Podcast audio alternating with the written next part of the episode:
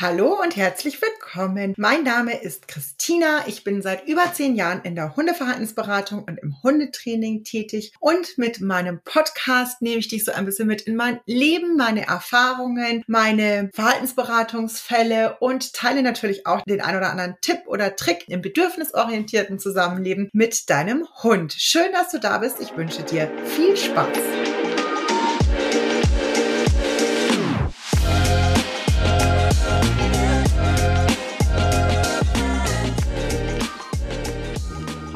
Mal wieder alleine vor dem Mikrofon. Herzlich willkommen. Dafür erzähle ich aber heute auch einiges aus meinem Zusammenleben mit Hund. Und zwar möchte ich heute so ein bisschen darauf eingehen, dass man manchmal es ist ein bisschen übertrieben zu sagen, die, die nur die Wahl zwischen Pest und Cholera hat, aber manchmal kann man es einfach nicht perfekt machen. Punkt. Ja, im Zusammenleben mit Hund. Und darüber sprechen wir heute. Ich muss ein bisschen ausholen. Wir haben tatsächlich mit der Mali schon länger immer wieder, oder was heißt mit der Mali haben wir überhaupt gar kein Problem. Die Mali hat immer mal wieder das Problem, dass die mit Bauchschmerzen zu kämpfen hat, dass die manchmal einfach, finde ich, ein bisschen zu schnell schlapp wird, wenn wir längere Ausflüge machen, dass sie ab und zu appetitlos ist und sowas. Und das haben wir mal mehr, mal weniger, aber es begleitet uns so ein bisschen durch den Alltag. Und natürlich, wie ich es auch immer predige, gucken wir auch immer wieder, dass wir rausfinden, woran es liegt.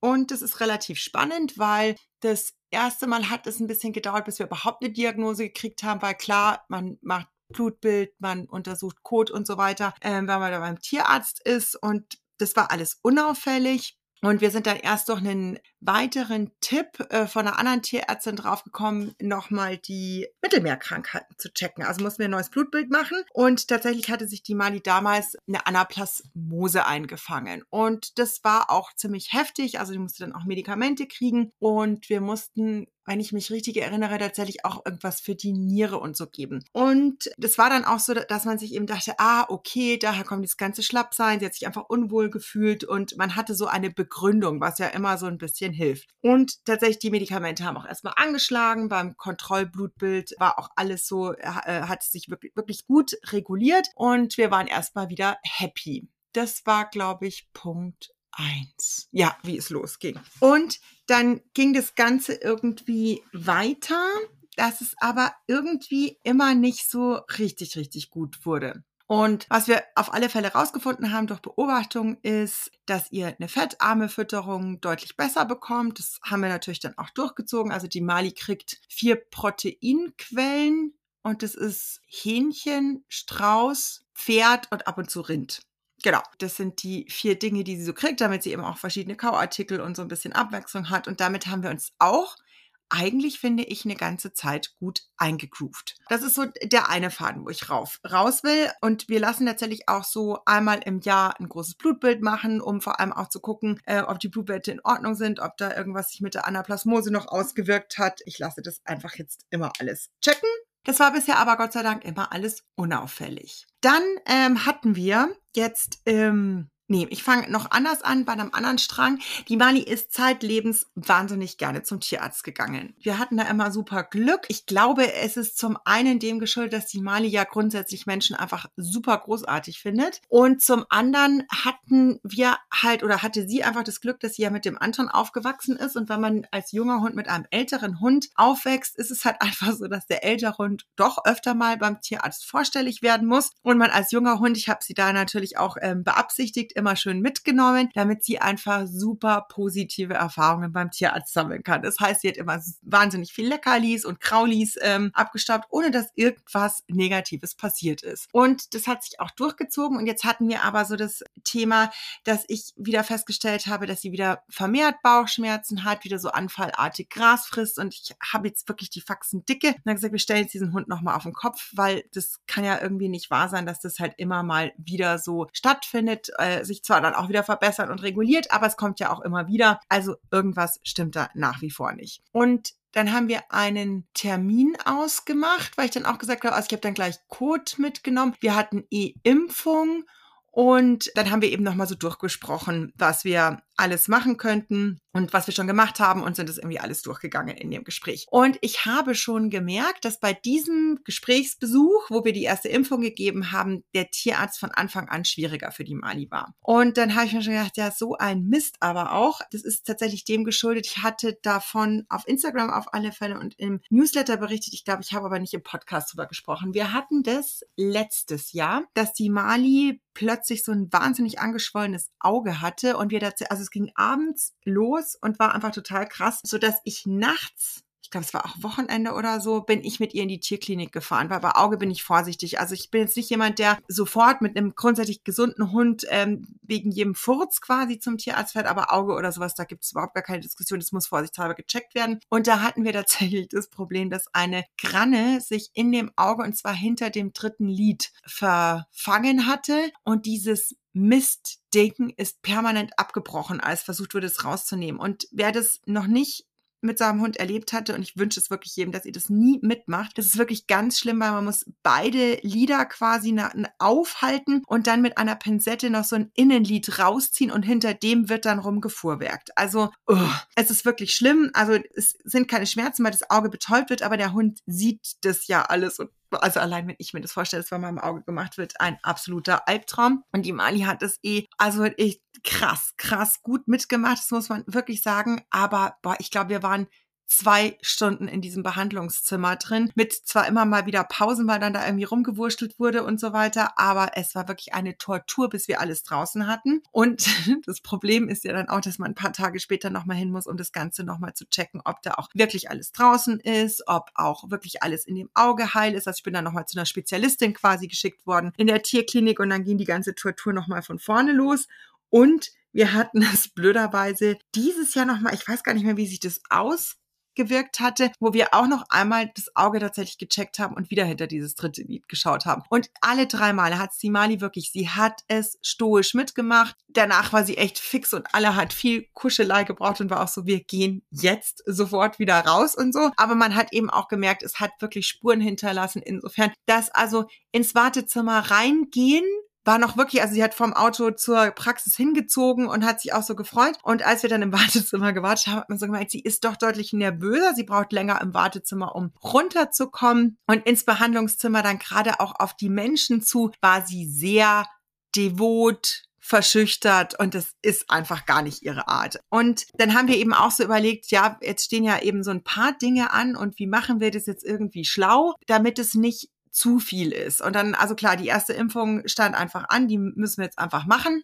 Und die haben wir auch gemacht, hat sie auch gut mitgemacht. Wir sind dann wieder gegangen. Und dann stand eben jetzt an, dass, also zweite Impfung, Blut abnehmen und wir hatten tatsächlich wieder einen Knubbel entdeckt. Also die Mali hatte schon mal Lipome entfernt gekriegt Anfang letzten Jahres und jetzt hatten wir wieder so einen Knubbel und bei einigen Knubbel war eben, also ist die Wahrscheinlichkeit sehr hoch, dass Lipome sind. Das können ja Tierärztinnen zum Großteil zumindest erfühlen. Und bei Unsicherheiten wird eben punktiert. Und das wusste ich eben nicht, als ich zu diesem zweiten Termin gekommen sind, dass man da vorsichtshalber dreimal reinsticht. Also stand bei diesem Termin so, wir nadeln jetzt fünfmal diesen Hund. Und da war ich wirklich so ein bisschen, dass ich mit dem Tierarzt so ein bisschen hin und her überlegt habe, was jetzt sinnvoll ist. Also machen wir Augen zu und durch ziehen es jetzt einfach in, in einem durch oder wäre es schlauer, das auf quasi mehrere Besuche zu verteilen. Und da gibt es kein richtig oder falsch. Ich möchte das hier wirklich einfach nochmal mitgeben. Ich möchte euch einfach nur sagen, dass ich auch immer mal wieder in so Struggles stecke, wo man sich echt überlegt, verdammte Axt, wie löse ich jetzt diese Situation wirklich zum allerbesten für meinen Hund? Aber das ist wirklich extrem individuell von dem Hund. Ich möchte euch hier, glaube ich, hauptsächlich als Tipp mitgeben, dass ihr einfach euch ganz in Ruhe mit dem Tierarzt und der Tier oder der Tierärztin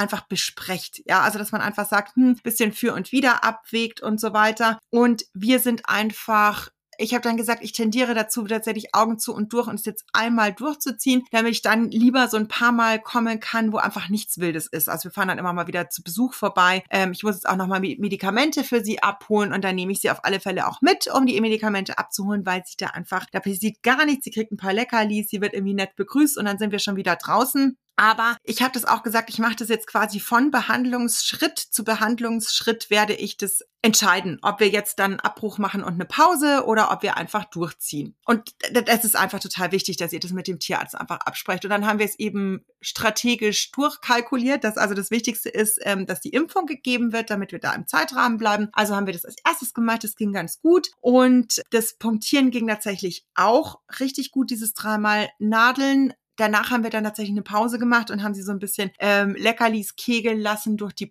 durch den Praxisraum und er hat alles für die Blutabnahme vorbereitet. Ich habe sie ein paar Mal nochmal auf den Tisch gestellt, dann wieder runtergehoben, also dass auch nicht immer gleich auf dem Tisch irgendwas Negatives für sie passiert. Und dann konnten wir tatsächlich noch richtig gut auch Blut abnehmen. Also ich weiß, es hat, es war echt anstrengend und heftig für sie. Sie war auch echt fix und alle. Und wir sind danach in den Wald gefahren und haben wirklich so, sie durfte einfach, einfach machen, worauf sie Bock hatte. Und dann sind wir nach Hause und dann äh, hat sie schön eingekuschelt an meiner Seite geschlafen. Also, dass ihr das einfach immer so ein bisschen auch überlegt. Aber jetzt habe ich eben Hausaufgabe, dass wir da einfach nochmal schauen, dass wir so ein bisschen in die Praxis reinfahren und das einfach diesen Ort wieder positiv aufladen, ohne dass da schlimme Dinge passieren. Und ähm, tatsächlich hat sich jetzt auch was, also wir haben jetzt tatsächlich großes Blutbild, geriatrisches Blutbild, wir haben einfach alles, alles, alles gemacht und wir haben tatsächlich Verdacht auf eine chronische Bauchspeicheldrüsenentzündung. Das heißt, es gibt jetzt einen guten Futterplan, um jetzt diesen, äh, diesen ganzen Kletteredetsch auch ähm, euch dann zu erzählen. Und was haben wir noch? Wir haben einen Vitamin B12-Mangel und einen Folsäuremangel und der wird jetzt ausgeglichen. Deswegen gibt es jetzt eine Runde Medikamente und dann sollte das alles ganz, ganz gut wieder werden. Genau, deswegen bin ich da auch eigentlich sehr entspannter Dinge. Ich bin ja auch einfach so, ich will es ja dann einfach nur wissen, weil ich finde, dann kann man mit allem wirklich gut handeln. Solange das einfach immer so in der Schwebe ist und man merkt, irgendwas stimmt mit diesem Hund nicht, irgendwas passt da nicht, das finde ich viel belastender. Und das möchte ich euch hier auch wirklich unbedingt nochmal als Tipp mitgeben. Es war in einer Weiterbildung auch, wo es einfach wirklich um dieses Thema wieder Gesundheit, Verhalten, wie steht es im Zusammenhang und so weiter. Und ich war damit ganz tolle Tierärztin und ähm, sie hat es eben auch gesagt und da im Austausch, dass es einfach nach wie vor Tierärzte und Tierärztinnen gibt, die irgendwie nicht so, ich muss es jetzt so laissez-faire ausdrücken, nicht so Lust auf Diagnostik haben. Und es ist total lustig, weil ich mit der Gloria äh, letztens irgendwie auch im Austausch, wir sind immer eng im Austausch, wenn mit unseren Hunden irgendwas ist und sprechen uns da irgendwie ab. Und ich auch gesagt habe, es hat sich auch tatsächlich bei mir als Person total verändert. Ich war da früher laissez-faire. Also ich war so, ja,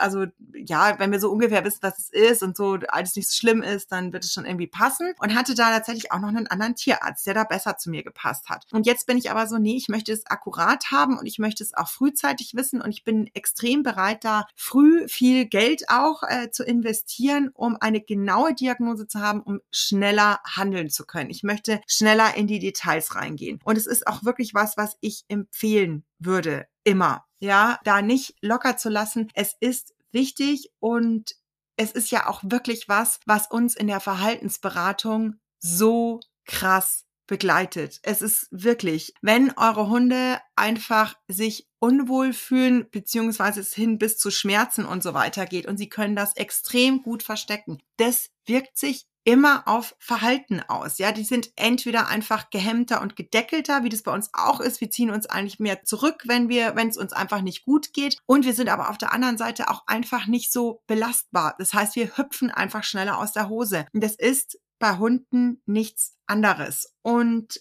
ich hatte das jetzt auch wieder eine total spannende Geschichte mit einer Kundin, die hatte mich angeschrieben, die war schon bei irgendwelchen Workshops dabei, weiß ich jetzt aber nicht mehr so genau. Und dann hat sie mich angeschrieben und hat gesagt, sie hätte gerne nochmal so eine 1 zu 1 Verhaltensberatung weil sie ein Riesenthema mit Autofahren haben. Also der Hund meidet Autofahren. Und ich habe ihr dann den Anamnesebogen zugeschickt und dann hatten wir unser ganz normales Erstgespräch und da kam eben raus, dass es hier, wir haben nicht nur ein Thema mit dem Autofahren, sondern wir haben auch einen Hund, der wahnsinnig schnell die Bezugspersonen abschnappt. Das ist eine Familie und da schon ziemlich heftige Vorfälle sind und wir reden hier von mehrmals die Woche. Und auch da ist halt einfach, dass wir natürlich auch, dann habe ich gesagt, Autofahren ist nicht unser Thema. Wir müssen als erstes wirklich in diesen Haushalt Ruhe reinbringen, weil natürlich auch eine totale Anspannung geherrscht hat. Und ähm, wir hatten dann eben ein langes Gespräch und sie hat eben erzählt, sie hatten von Anfang an, also die haben den Hund von Welpen an sich geholt und haben auch gleich eine Trainerin äh, zur Rate gezogen, weil sie eben, sie wollten alles richtig machen. Es sollte irgendwie gut laufen, der Hund sollte glücklich sein, sie sollten, wollten glücklich sein mit dem Hund und hatten Riesenpech, dass sie eben an eine Hundetrainerin geraten sind,